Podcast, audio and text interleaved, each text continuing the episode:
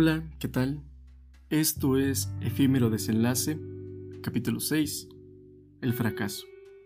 Demasiado presente dentro de la vida, de la mía y de la tuya, de todos en general. Existe en varios ámbitos, en lo económico, en lo amoroso, en lo espiritual y también en sentirse derrotado consigo mismo. Se habla de aprender de ello, de una evolución, y de una apertura mental a través de lo que logramos experimentar. He visto el sentimiento que provoca, su impacto cuando lo vives por primera vez, pero se hace notar más cuando esperas algo con deseo y claro, no logras obtenerlo. Podemos observar la vida recorrer a través del tiempo, cada vez más rápido y con deterioro. La decisión de hacer o no hacer es algo que siempre está presente ante cualquier oportunidad que tengamos, aunque el fiasco se impone y aparece cuando hay algo que queremos, pero este mismo nos presiona, nos asfixia a quererlo obtener y nos ve caer ante la derrota natural. Es claro que por nuestra naturalidad estamos destinados a ganar o perder, ya que nuestra vida misma forma parte del azar. Cuando llega la derrota, aparece esa gran desilusión si sobre lo que se hizo valió la pena o no, al querer intentar algo pero no poder conseguirlo. Y también esto nos lleva a conseguir odio, rencor o envidia, envenenando nuestra mente y corazón. Esto mismo nos brinda la conciencia de saber si nos realizamos o no, buscando siempre mejorar en base a lo que hemos hecho mal. Aunque el éxito como la felicidad no es algo que dure para siempre. Gozamos de ambos con pasión por eso mismo, porque no está siempre presente con nosotros. Elegimos una de un conjunto de oportunidades y sabemos que las elecciones es decir a una sí y a miles no. Las personas creen que al tomar una decisión están pensando en todo lo que ella conlleva, pero no es así, ya que solo seleccionan una cosa, mientras el todo involucra hasta lo que hemos no decidido realizar, intentando alcanzar algún objetivo. Podemos hacer una lista de todo lo que hemos querido hacer.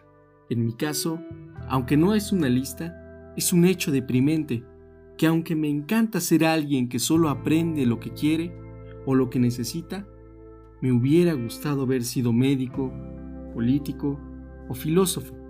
Pero bueno, uno debe afrontar aquello que opta por seguir, de darle sentido a lo que logramos y a lo que no. Aceptamos lo que hacemos porque sí, porque lo hecho, hecho está. Cada uno, como persona, tiene su propio sentido, su búsqueda y con ella su fracaso propio, siendo éste como algo presente y que está destinado a suceder. Sin embargo, está el progreso que sucede después de fallar, de fracasar y aunque siempre sucederá, buscaremos la forma de no repetirlo otra vez, también esquivando obstáculos que se harán más notorios después del primer intento y que llevó a cabo el primer fracaso, aunque nunca nadie pregunte, ni tú mismo preguntes, sobre el fracaso de los demás, ya sea por pena o por un tenue respeto hacia la vida de los otros. Buscamos el saber de nuestra existencia, encontrarle un propósito, un algo o lo famoso llamado sentirse realizado, aunque siempre sea un conflicto entre uno mismo con los demás sobre lo que hemos alcanzado en la vida. Pero, ¿qué persona se siente realizada en la vida? Alguien mentirá y dirá que quizás sí se sienta así, aunque no con toda la vida, sino más bien en un aspecto. Pero ¿cuál puede ser este? ¿Cuál puede hacer que una persona se sienta realizada? Venimos al mundo para algo, que conforme al tiempo cada persona va aceptando su propia realidad, aunque sea algo que siempre es triste. También suele tomarse como motivo de superación, esto siendo parte de algo sarcástico, porque la gente que fracasa, y en general todos fracasamos, buscamos el ánimo a través de lo que vemos o escuchamos, usando frases de motivación y superación personal, aunque si lo cuestionamos, ¿realmente se supera el fracaso por uno mismo? ¿O es necesaria la influencia de los demás en nuestra vida? se busca la continuidad en cualquier cosa, proyecto o vida. Cito una frase del filósofo francés Jean-Paul Sartre. Todas las acciones humanas son equivalentes y todas están en principio condenadas al fracaso. Esto puede llevarnos a la duda sobre si merece la pena continuar algo o dejarlo.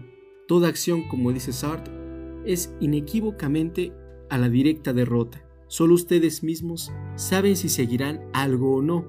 Para esto hay que tener en cuenta que la vida no debe ser en base al pensamiento de los demás, sino más bien a lo que uno cree que será su propia vida. Los invito a pensar si alguna vez han fracasado y si eso los ha ayudado o si los ha consumido en continuar o seguir llevando a cabo algún proyecto.